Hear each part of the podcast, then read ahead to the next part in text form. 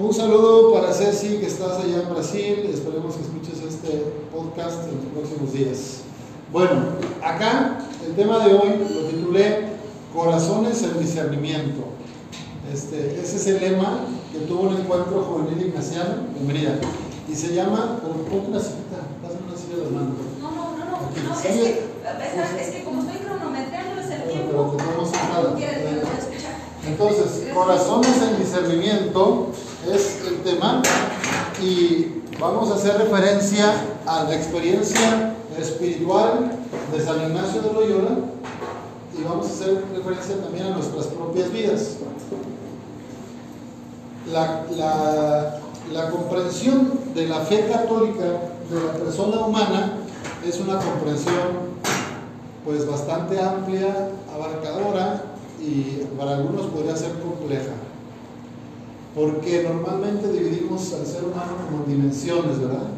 Entonces decimos la parte espiritual, la parte psicológica, psicólogos, la parte psiquis, la parte corporal del cuerpo, la parte familiar o sociofamiliar, la parte histórica, ¿no? vamos dejando huella, queremos trascender. Entonces, la mirada, la antropología cristiana es muy, muy completa, pero en la, en la espiritualidad cristiana, pues hay como algunos eh, hermanos y hermanas, ¿verdad?, que han dejado huella de cómo ser felices, porque esa es la idea de seguir a Jesús, ¿verdad? Vivir en el Espíritu de Jesús es para ser felices, haciendo felices a los demás. Entonces hoy les quiero compartir, pues así, algunas pinceladas generales de la espiritualidad ignaciana como un camino de realización personal de felicidad en el espíritu, que no es el único ni el mejor. O sea, lo importante es seguir a Jesús. Y dentro de la iglesia hay muchos carismas, como muchos caminos. A mí me gusta seguir la imagen de un tren, ¿verdad? En el tren hay varios vagones, pero todos los, todo vagón- todos los vagones van al mismo destino, ¿verdad? Entonces, entonces en la iglesia te encuentras que está el carisma de los carmelitas y las carmelitas, el carisma de las dominicas y los dominicos, el carisma de los javerianos y las javerianas, el carisma de los mercedarios y las mercedarias, el carisma de los agustinos y las agustinas. Bueno, hay ramas de vida religiosa y laical, también la tercera obra, o sea, de los franciscanos y franciscanas, tienen también su rama laical, ¿no? laicas y laicos, bautizados que, digamos, beben de la espiritualidad de estos carismas. Nosotros en esta parroquia, es una parroquia jesuita, y los que estamos somos de, de la compañía de Jesús, y entonces a los laicos les compartimos ese tesoro que Dios nos regaló, que encontramos. Las hermanas misioneras de la pastoral diocesana tienen también su propio carisma. Acá lo importante es entender que no es como partidos de fútbol, no es como equipos, ¿verdad? Como si fueran contrincantes, ¿no? Yo soy de las Chivas, yo de la América, yo del Santos y yo de las No, no es competencia, son diferentes modos de aproximarse al misterio de la salvación en Cristo. Y entonces más bien son complementarios. Y eso es lo bonito de nuestra iglesia, que somos una gran familia, somos súper diferentes, pero todos seguimos al mismo Jesús, pobre y humilde, y queremos hacer presente el reino desde aquí y desde ahora, no hasta que me muera. Entonces, pues yo creo que eso, un poquito hablar cómo queremos vivir nuestra juventud, cómo queremos vivir nuestro día a día, cómo queremos proyectar al futuro nuestra realización humana cristiana. San Ignacio tuvo esta experiencia que ya conocen de conversión que empezó en Pamplona, en, aquel, en aquella batalla del 20 de mayo de 1521. De modo que el 20 de mayo del año 2021 celebramos 500 años del inicio de la conversión de San Ignacio de Loyola. Y todo este año está siendo el año ignaciano, precisamente conmemorando ese evento a nivel mundial de toda la familia ignaciana. Y se concluye el 31 de julio, el mero día de la fiesta patronal, se concluye el año ignaciano. En ese contexto, hoy quiero compartirles un poco más ¿verdad? de esta espiritualidad de la que nosotros bebemos y nos nutrimos. Entonces, ¿a quién hay que seguir? ¿A San Ignacio de Loyola o a Jesús de Nazaret? Jesús de Nazaret. A Jesús de Nazaret. ¿A, a quién hay que seguir? ¿A San Francisco de Asís o a Jesús de Nazaret? Jesús de Nazaret. ¿A quién hay que seguir? ¿A San Judas Tadeo o a Jesús de Nazaret? Jesús quién hay que seguir? ¿A Santa, Santa Teresa de Calcuta o a San Francisco Javier? ya, bueno, hay miles de santos. Bueno, es a Jesús de Nazaret. Hay que, al que seguimos es a Jesús. Valga estas preguntas para poner así como, a ver, así como las empresas, ¿verdad? Está el organigrama, ¿no? Así como los cargos y las posiciones y las responsabilidades, y es como una jerarquía, ¿verdad? Bueno, vamos diciéndolo a nivel de la fe, a nivel de, los santos. O sea, ¿quién es el mero mero? El Señor Jesús, ¿verdad? Es el mediador entre Dios y los hombres, el sumo sacerdote, eh, es el buen pastor. Entonces Él es el que conecta el cielo con la tierra. Él es hombre, verdaderamente hombre, verdaderamente Dios, Hijo de Dios. Este es el misterio de Jesús. ¿no? Entonces, pues Él está ahí como en la cima, ¿no? en la cúpula. Está el Padre, el Espíritu Santo y el Hijo, la Santísima Trinidad hasta arriba del triángulo, digámoslo así. Después, pues vienen ya las criaturas.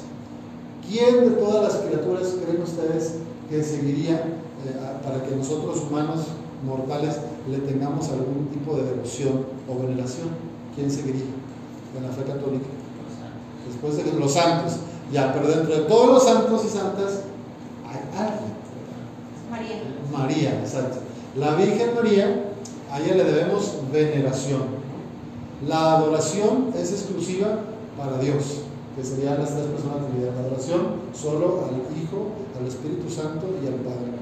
Después, exactamente, está la Virgen María como la, la santa de los santos. La santa de los, es el modelo mejor que tenemos los cristianos a, a seguir, porque ella, digamos, es mortal, o sea, en el sentido que era humana, humana, humana.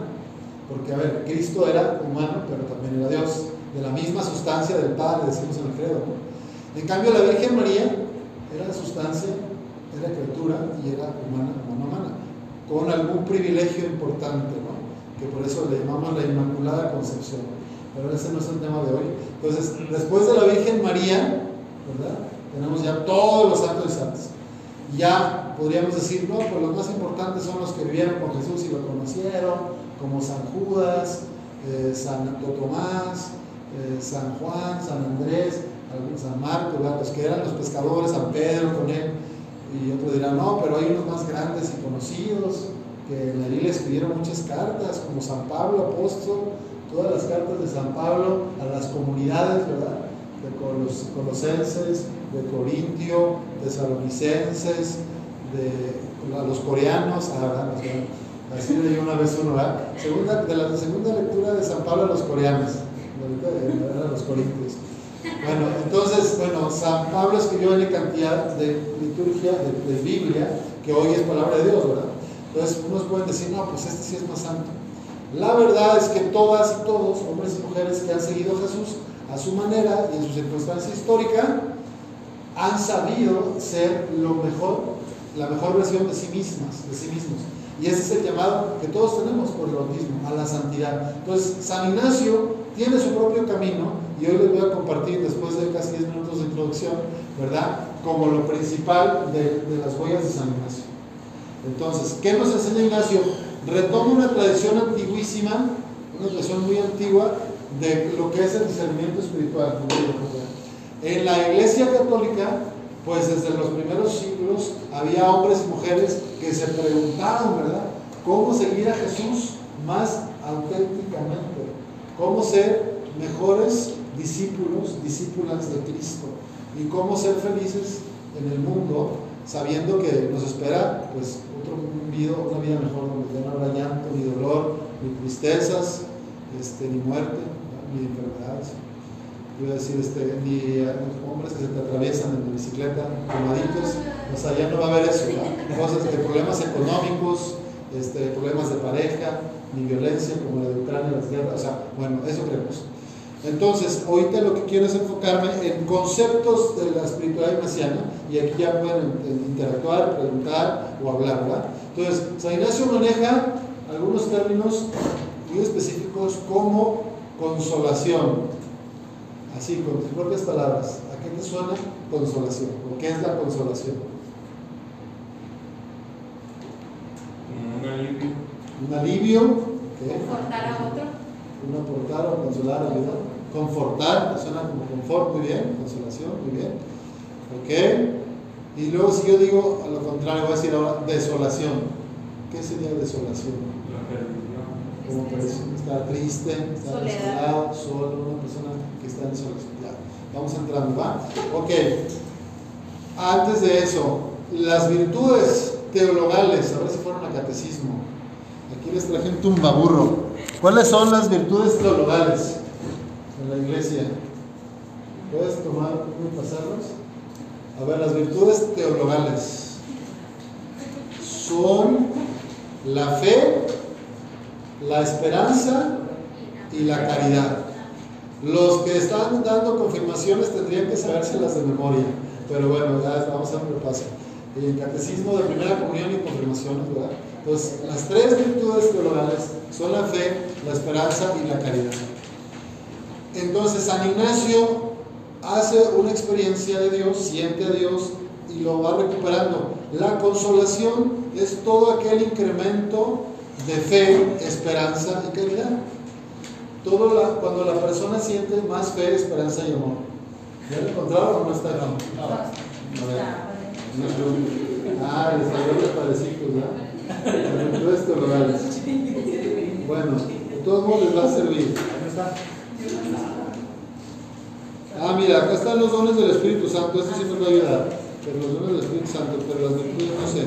Bueno, San Ignacio dice: Yo creo, por mi experiencia cuando empecé la conversión, el que me dieron la bala de cañón y que estuve convaleciente, yo, yo sentía la presencia de Jesús resucitado que me llamaba a ser mejor. Y entonces él estaba leyendo la vida de los santos, especialmente la vida de Santo Domingo de Guzmán y la vida de San Francisco de Asís. Para San Ignacio fueron muy potentes, eso lo contó Raúl en el tema que nos dio, y dijo, si San Francisco lo hizo, yo lo voy a hacer. Si Santo Domingo lo hizo, yo lo voy a hacer. A lo mejor hoy algunos jóvenes dirían, si Oribe Peralta lo hizo, yo lo voy a hacer.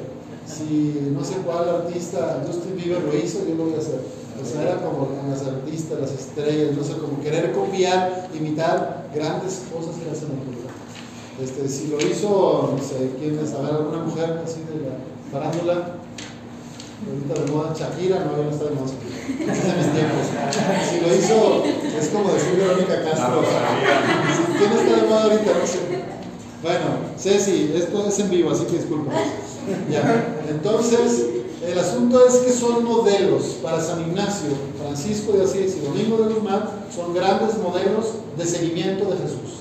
Pero él dice, se va dando cuenta que él no tiene que copiar, no tiene que imitar a otros, sino ver lo que a él Dios le pide en su corazón. Y esa es como una de las grandes lecciones de San Ignacio para nosotros hoy y de la espiritualidad ignaciana para el mundo.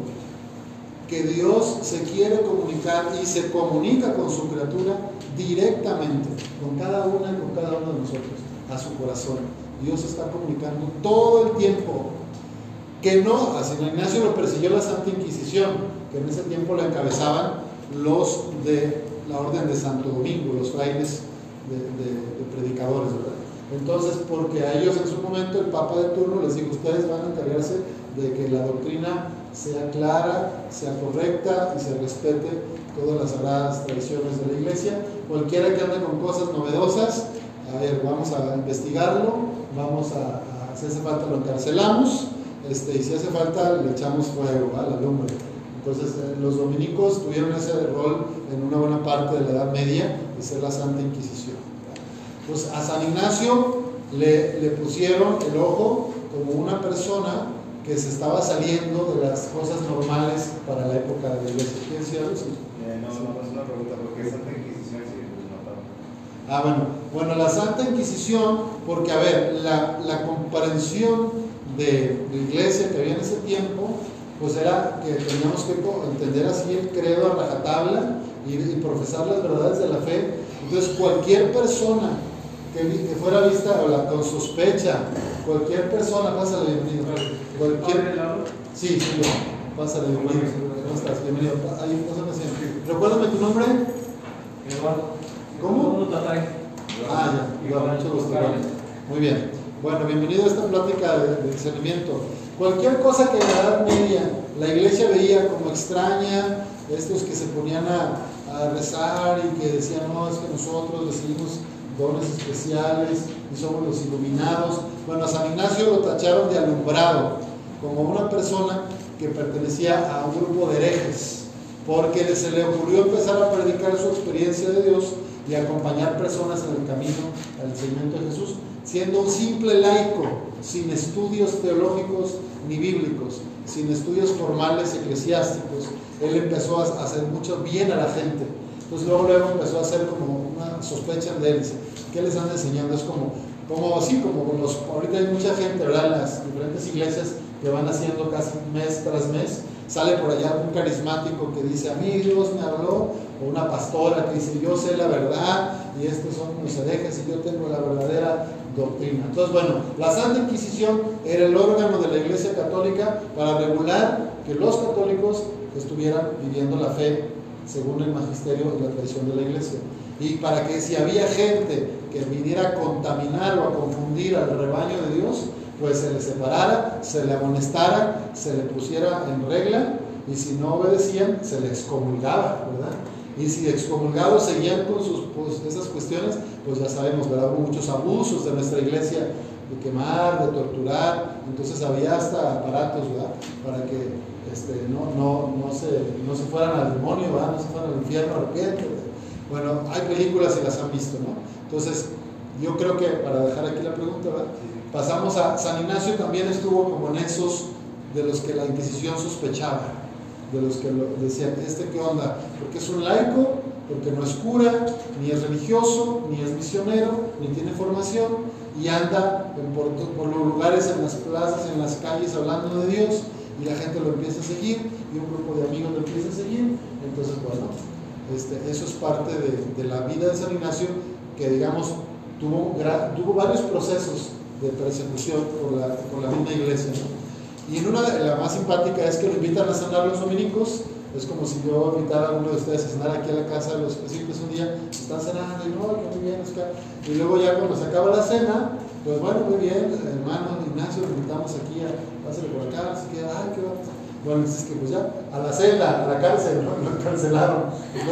Aquí se queda, vamos a investigar su doctrina, sus dichosos ejercicios espirituales, todos estos dichos que ha escrito y estas cosas y experiencias que proponen. Ah, vamos a investigarlas, usted aquí vamos a estar guardadito, no se preocupe. Y ahí empezó su cárcel. Un tiempo de San Ignacio estuvo en cárcel.